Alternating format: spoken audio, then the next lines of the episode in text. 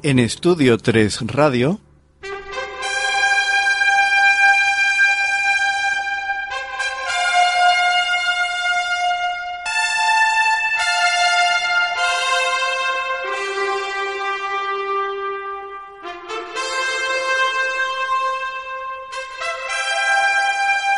Letras y vinilos.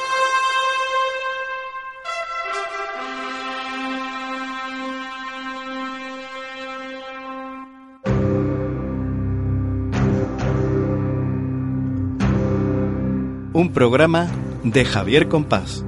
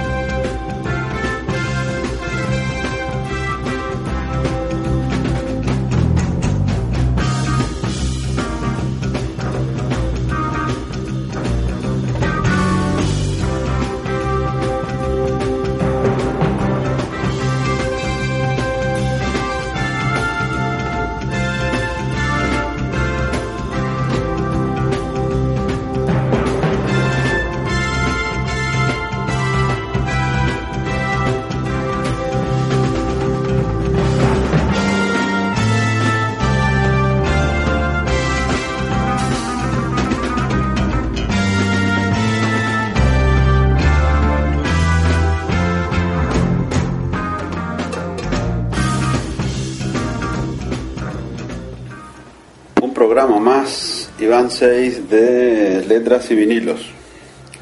Hoy vamos a tener música para viajar. Bueno, son canciones que, en un momento u otro a mí me han parecido buenas para, para, para oír en el coche o canciones que me evocan ir en ese escapotable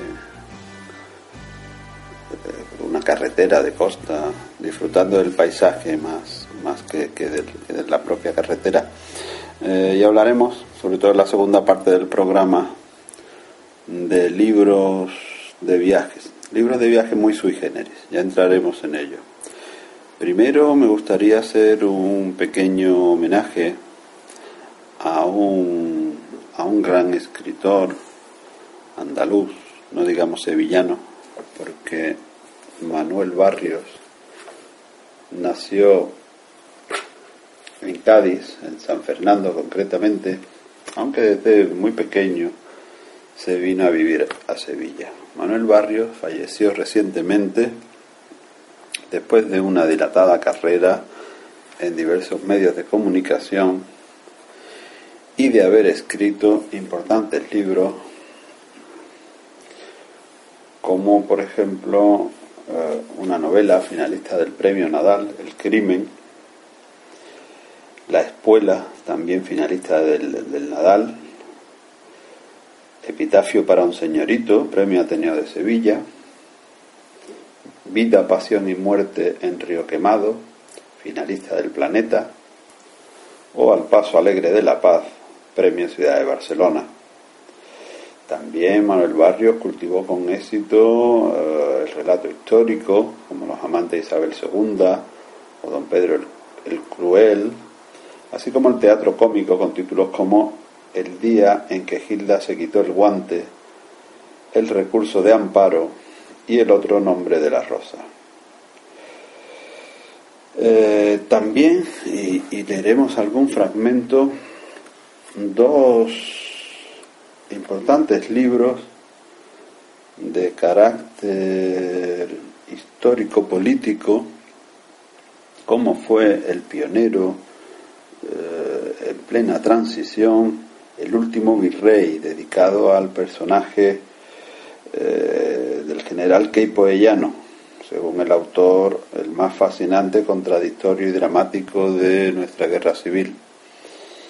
Y un libro, uno de los últimos libros que publicó Manuel Barrios, dedicado a la figura de José Antonio Primo de Rivera, fundador de Falange Española, con el inquietante título de Consigna Matar a José Antonio, crónica de una traición, donde eh, el autor se pregunta, ¿por qué matan a José Antonio Primo de Rivera, el hombre que pudo cambiar la historia?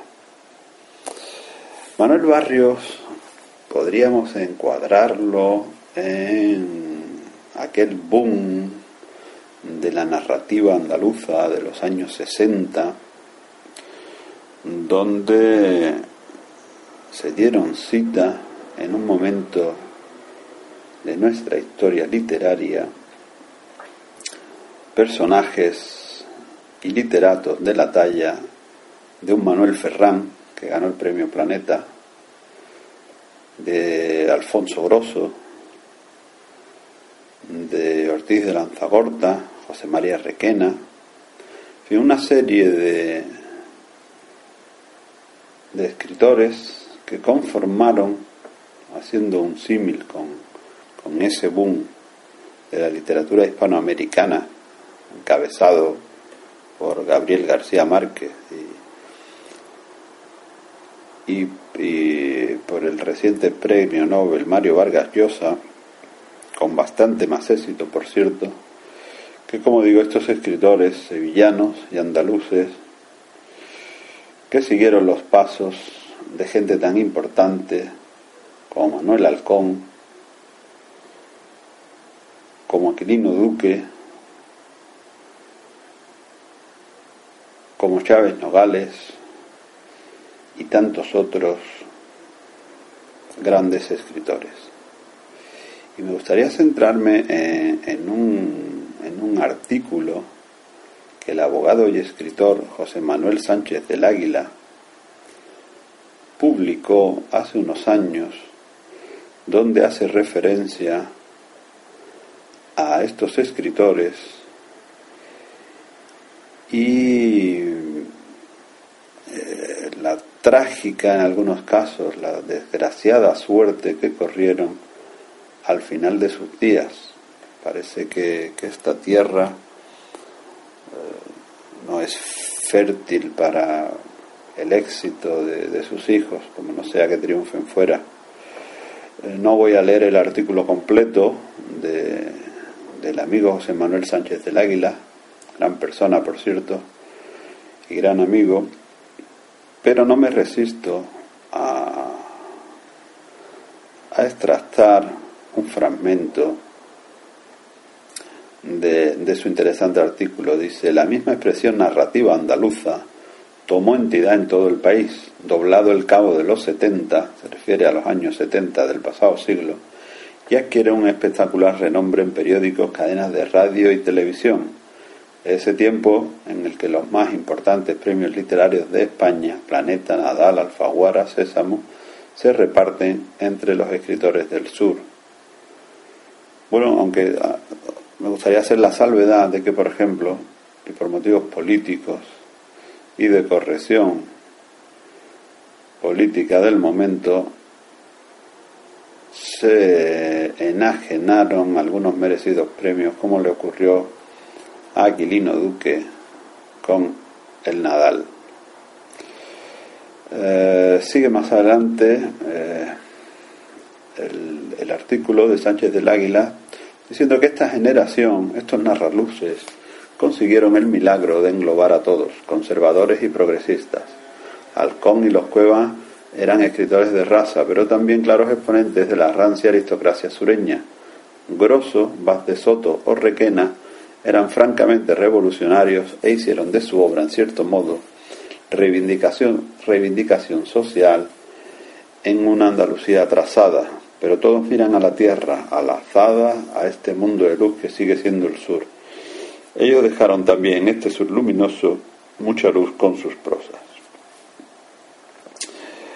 Eh, la memoria agradecida está permitiendo esas reediciones, se refiere a reediciones del libro de estos escritores, aquello es historia prácticamente, y aunque hay supervivientes de aquella bella aventura literaria que incluso son académicos, yo no quiero olvidar a estos escritores de raza, como me preguntaron antes, que murieron en la más absoluta miseria.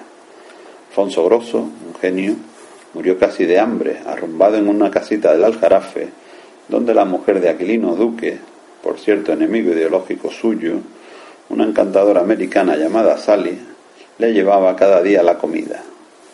Grosso tuvo que vender su biblioteca, o el mismo Ortiz de Lanzagorta, que murió a punto de ser desahuciado. Requena, casi otro tanto, mendigando en las redacciones de periódicos y en los canales de radio.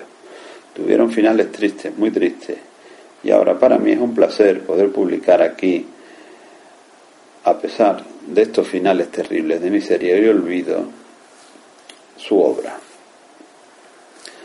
La labor de Sánchez del Águila por recuperar a estos narraluces.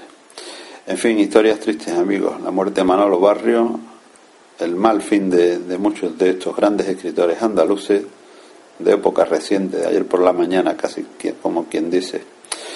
Pues vamos a alegrarnos un poco con, con música.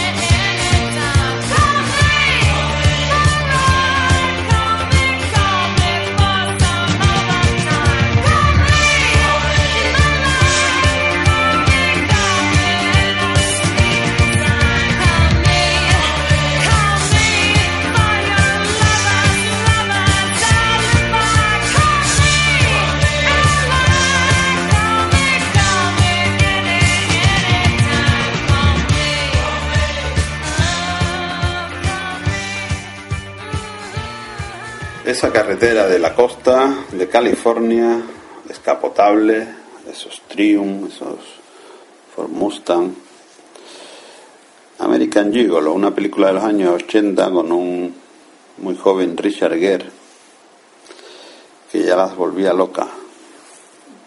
Melena al viento, en su descapotable, junto a la arena fina de las playas californianas. En fin, volvamos a Manuel Barrio y a su obra El último virrey, que como digo, habla de la figura del general Queipoellano. Un libro que se publicó, su primera edición en noviembre de 1978, justo tres años después de la muerte del general Franco, y que en plena transición Manuel Barrio lo dedica el libro en su primera página a la figura de Blas Infante.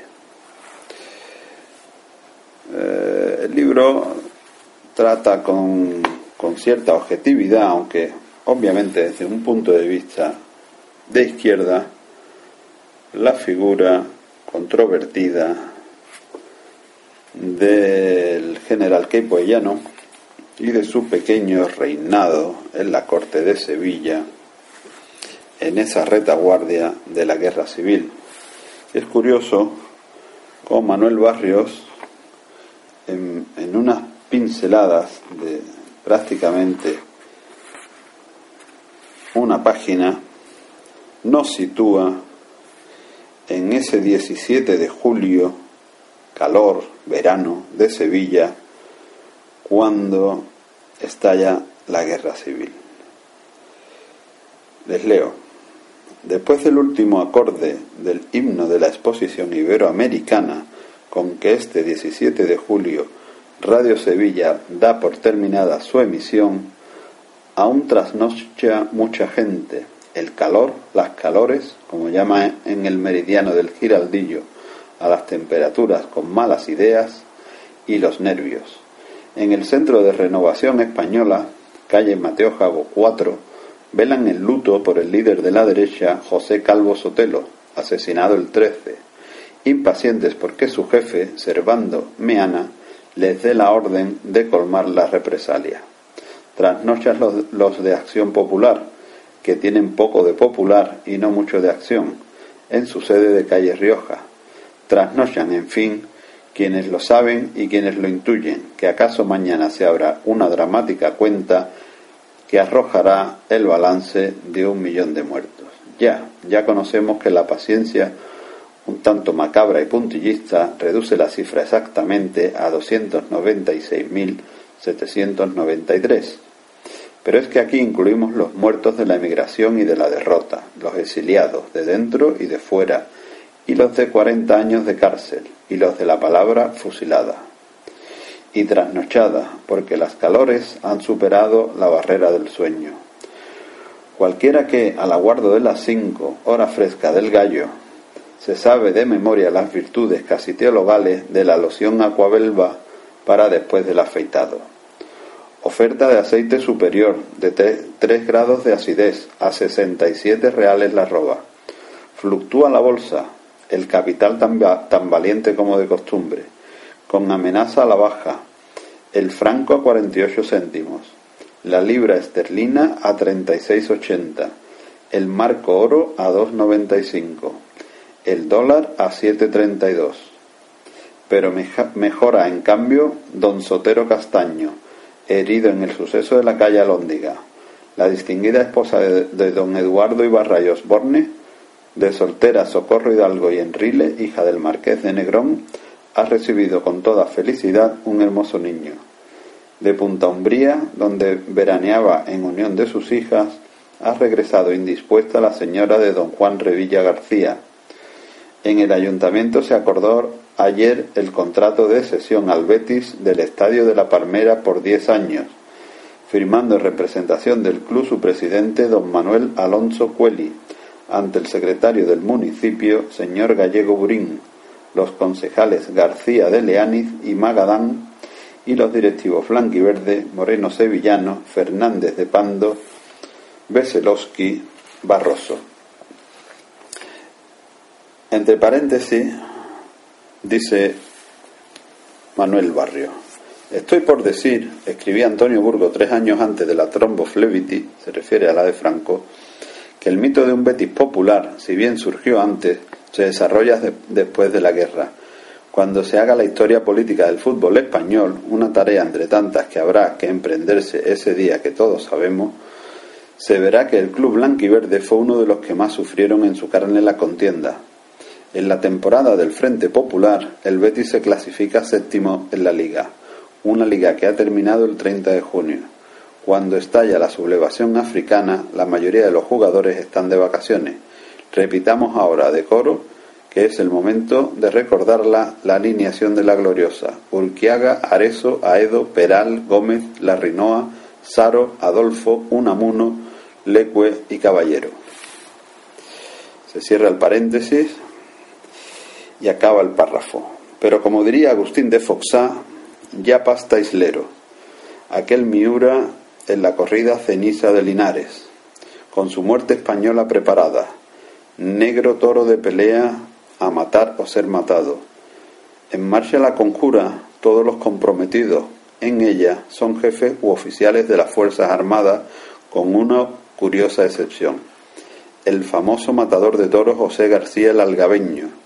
El torero Pepe el Algabeño, que es un salado, asegura que 1.500 falangistas están dispuestos a colaborar con el ejército y un tal Barrau habla de movilizar requetés. Como pueden apreciar, un verdadero fresco de la Sevilla que se debatía en esa noche del 17 de julio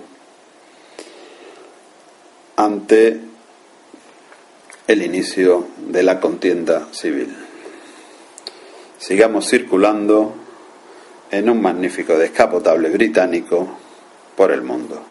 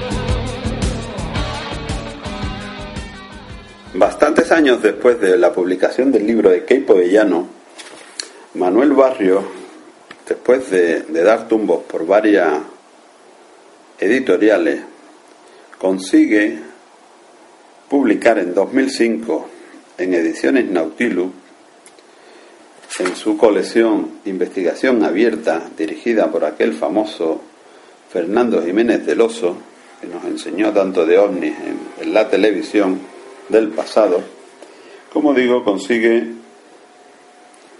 publicar un libro que investiga la muerte y las conspiraciones para salvar o para evitar que se salvara el líder de Falange Española y su fundador José Antonio Primo de Rivera.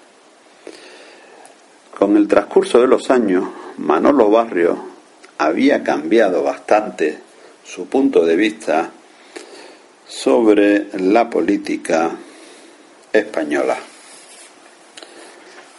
Su objetividad y su falta de entrega al poder, sea este de un signo o de otro, le hizo caer en desgracia ante los nuevos señoritos andaluces, esos de la Junta de Andalucía, que llevan ya más años que Franco gobernando. Y como digo, Manolo Barrio tuvo serias dificultades para seguir publicando. En una línea que se está incrementando en los últimos tiempos, se está rescatando y dando una nueva imagen de José Antonio, uno de los políticos y escritores más brillantes que ha dado España en las últimas décadas y que pudo ser el equilibrio entre esa irreconciliable izquierda revolucionaria y la derechona tradicional de siempre. En el libro Consigna matar a José Antonio, en su capítulo 6, ilustrado con un famoso cartel de Carlos Sainz de Tejada, ese manierista del siglo XX que puso sus lápices al servicio de la causa nacional, capítulo 6, como digo, que titula Manuel Barrio La adhesión inquebrantable y que subtitula así La falange, que no el movimiento nacional, fue un brote poético de los muchos que integraron la llamada generación del 27. Y la primera página, la segunda, la primera es una foto de José Antonio en un mitin y la verdad es que hay un error en el pie de foto porque aparece José Antonio con la camisa azul, con los tres luceros de jefe nacional, y pone José Antonio en el discurso fundacional del Teatro de la Comedia el 29 de octubre de 1933. No es así, José Antonio en el meeting de la fundación del Teatro de la Comedia vestía un terno de raya diplomática con corbata. En fin, anécdotas aparte, el capítulo comienza con esta inquietante visión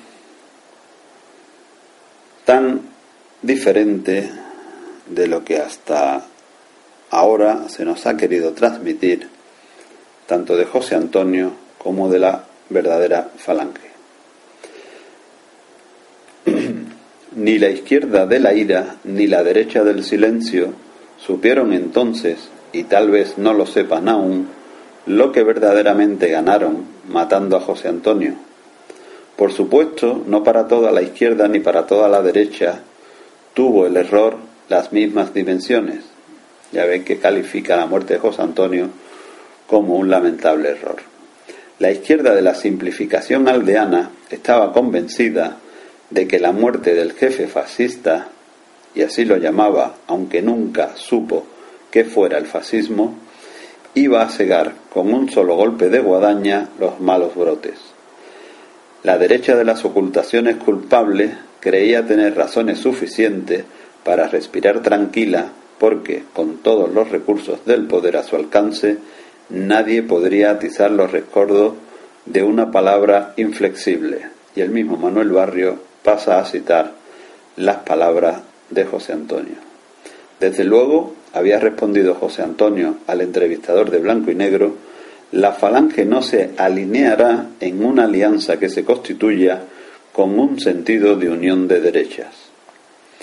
En el Teatro Cervantes de Málaga, las derechas españolas, dice José Antonio, se nos han mostrado siempre interesadas en demostrarnos que el apóstol Santiago estuvo dando mandobles en la batalla de Clavijo.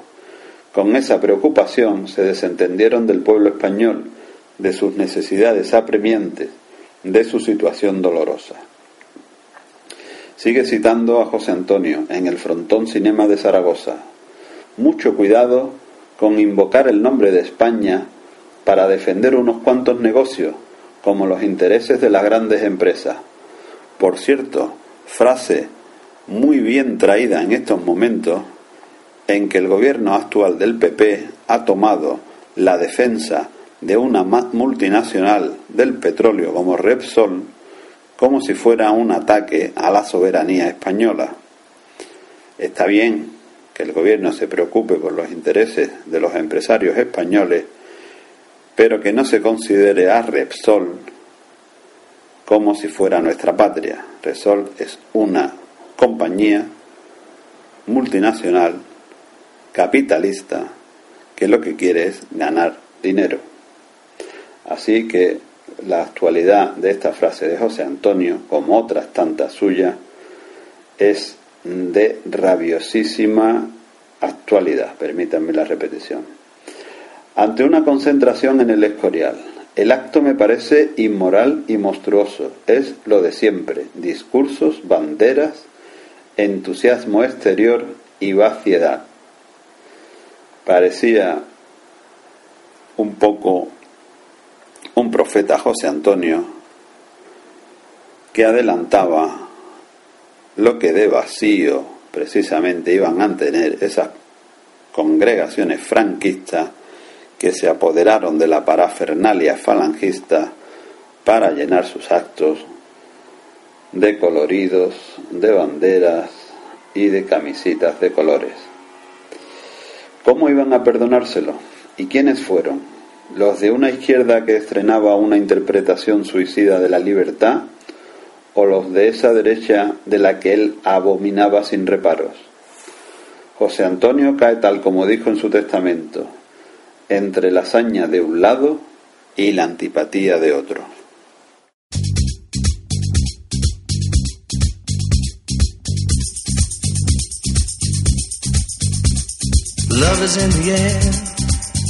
Everywhere I look around, love is in the air. Every sight and every sound. And I don't know if I'm being foolish. Don't know if I'm being wise. But it's something that I must believe in. And it's there when I look in your eyes. Love is in the air, in the whisper of the tree. Love is in the air, in the thunder of the sea. And I don't know if I'm just dreaming, don't know if I feel safe, but it's something that I must believe in, and it's there when you call out my name.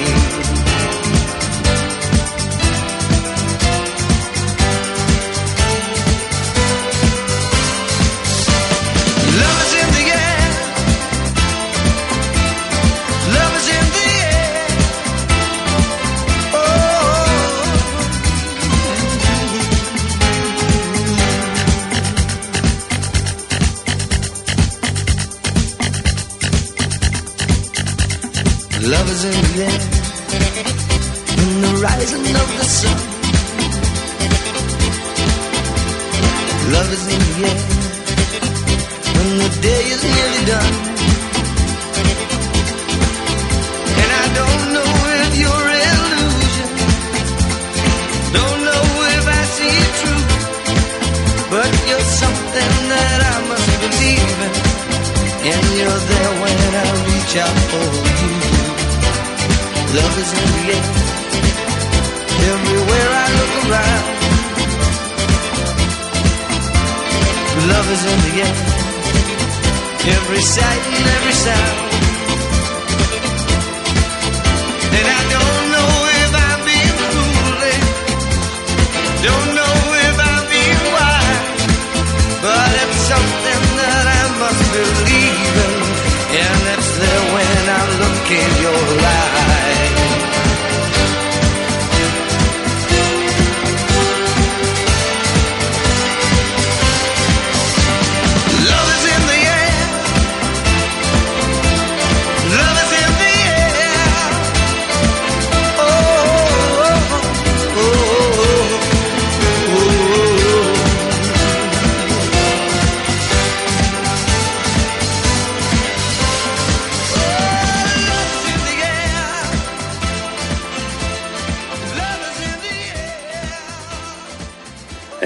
en el aire, cantaba Jean Paul Young, otra canción para ir paseando por esas carreteras de Dios.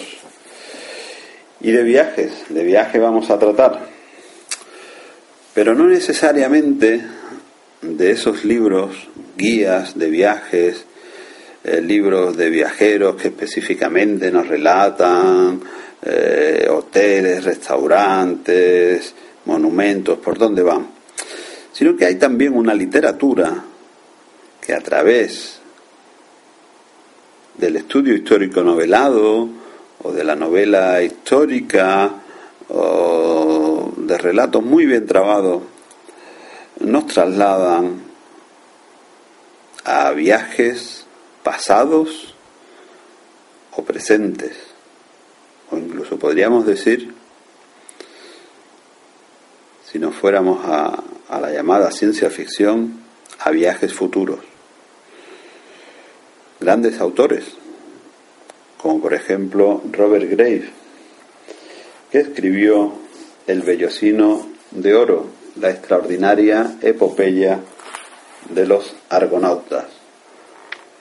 Robert Graves, aquel inglés de Londres que nació en 1895 y que se afincó en España, murió en Della, en Mallorca, en 1985 y que se hizo tan famoso con la adaptación a serie televisiva de novelas tan señaladas como su Yo Claudio y Claudio el Dios.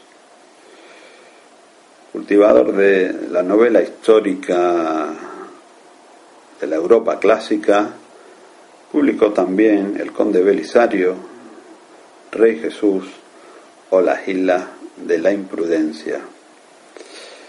El Bellocino de Oro nos narra aquella mítica aventura del navío Argo, que partió de Yolcos llevando a bordo una asombrosa tripulación de héroes y semidioses como Hércules, Orfeo, Meleagro, Castor y Polus y otros muchos. Su objetivo, robar el famoso vellocino de oro, celosamente custodiado por el rey de la Cólquida, nos narra una historia de maravillas y portentos, de extraordinarios episodios que se suceden sin interrupción y que llevan a los héroes por toda la costa meridional del Mar Negro. Incluso en la novela, al final, hay unos apéndices donde se muestran mapas con las rutas que se narran en la historia. Historia que es también una admirable reconstrucción del carácter y de las costumbres de la Grecia clásica.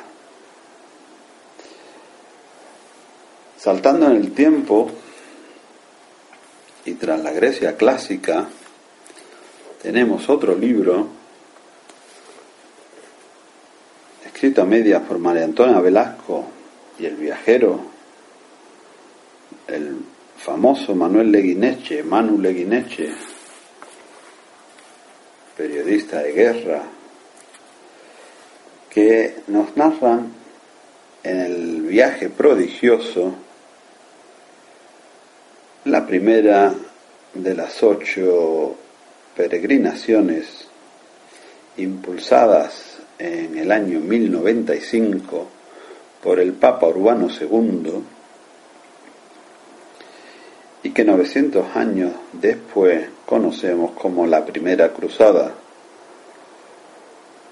En 1099 Godofredo de Bouillon entró en Jerusalén dejando atrás tres años de cruentas batallas y de escabrosas y sorprendentes aventuras. Un libro que nos traslada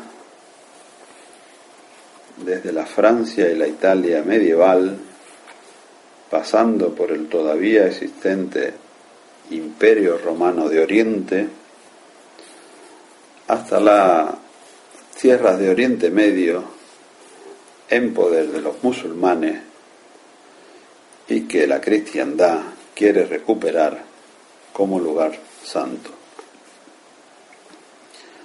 Incluso un premio Nobel como Amin Malouf nos va a relatar en su obra El viaje de Baldassar el fantástico viaje que a finales del siglo XVII llevará a Baldassar a un sinfín de aventuras en torno a las 99 formas que en el Corán hay de llamar a Dios.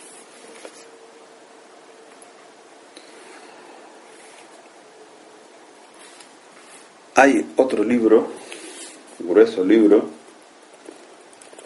en este caso una biografía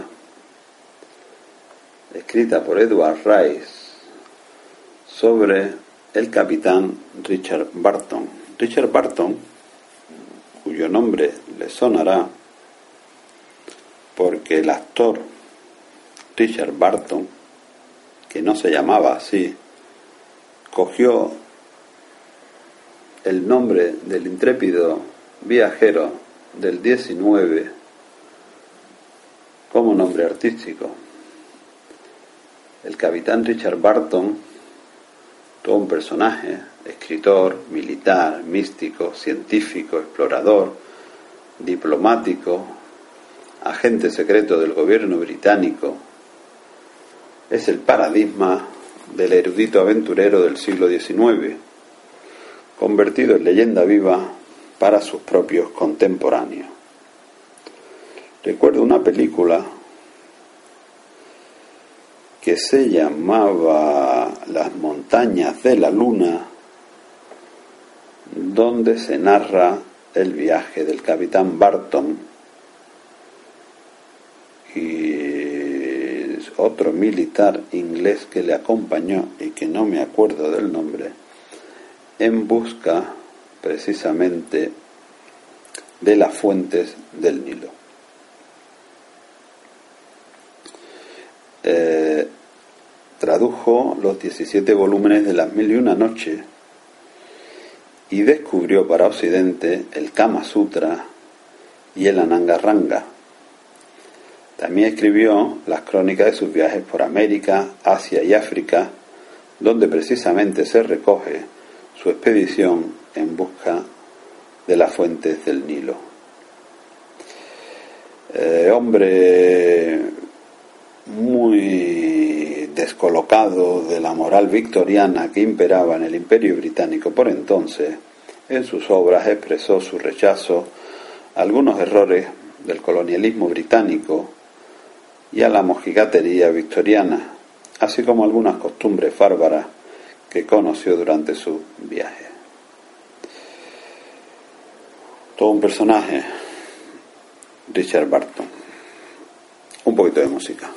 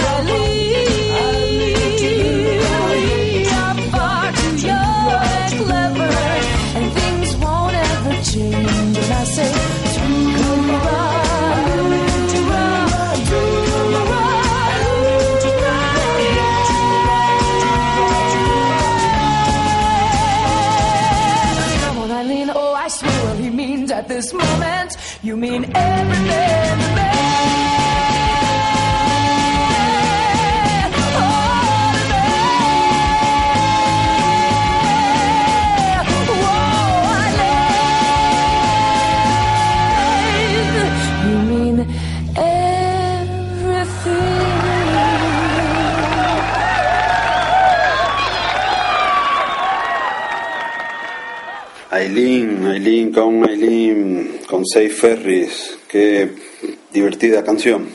Viajeros intrépidos es un libro de Jesús Torbado, escritor español, que hace en, en este libro una nómina, incluido él, también viajero, de viajeros que a lo largo y ancho de la historia han recorrido los cinco continentes. Hay muchos españoles. Y tenemos desde Vasco Núñez de Balboa o Alvar Núñez Cabeza de Vaca y Magallanes, por ejemplo, hasta viajeros actuales como el mismo Manuel Neche, el mismo Jesús Torbado, Miguel de la Cuadra Salcedo,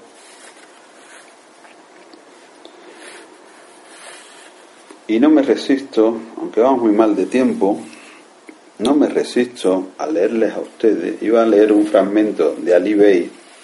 Ali Bey fue un aventurero español del siglo XIX, que además no se llamaba Ali Bey, y que fue un charlatán, un embaucador, que consiguió entre el siglo XVIII y XIX, como digo, embaucar a diversos políticos y en misión a países de, de África musulmana, entre otras, y consiguió ser uno de los primeros europeos occidentales que, disfrazado de musulmán, entró en la ciudad prohibida de la Meca. Dando un salto en el tiempo a la época actual y pasando de la cálida África a los hielos árticos, nos vamos a encontrar, y con esto vamos a terminar, si les voy a leer un fragmento de su obra, con un explorador español, madrileño, nacido en 1965, Ramón Larramendi, que en los años 90, muy recientemente, realizó un viaje por Groenlandia hasta Alaska de unos 14.000 kilómetros en trineo de perros y contó su experiencia en la obra Tres años a través del Ártico. Les voy a leer un pequeño fragmento que se llama Cerveza bien fría de su narración. Dice así, aquella noche se cumplían exactamente dos años desde que habíamos salido de España, pero no era cosa de pensar en grandes celebraciones. El frío y la fatiga solo invitaban a meterse rápidamente en los sacos para dormir calientes. Era ya casi de noche, como las cuatro de la tarde, cuando Antonio Martínez y yo llegamos a un viejo puesto comercial abandonado 40 años atrás, en el que los esquimales vendían sus pieles. Se llamaba Four Rose, en la bahía de Belot, isla de Somerset. Sabíamos que allí mismo había invernado en 1857 la tripulación del Fox, con su capitán, el explorador británico Sir Francis Leopold McClintock, jefe de uno de los 40 grupos que habían acudido al Ártico en busca de los restos perdidos de John Franklin y enviado por la mujer de este, grupos que por otra parte enriquecerían mucho el conocimiento de aquellas desoladas regiones. Fue el que encontró algunos huesos del viajero inglés que había desaparecido diez años antes, así como restos de su navío. Lo que nosotros descubrimos fue menos macabro. Entre los despojos del campamento encontramos dos grandes botellas de cerveza perfectamente congeladas, pero íntegras y bien cerradas. Según pensamos, deberían de haberlas dejado abandonadas allí unos descendientes de McClintock, que en la primavera anterior habían acudido al lugar para colocar una placa en su memoria. Hacía meses que no probábamos una cerveza. Las calentamos en el hornillo, las abrimos y brindamos con ella en el segundo aniversario del comienzo de nuestra aventura.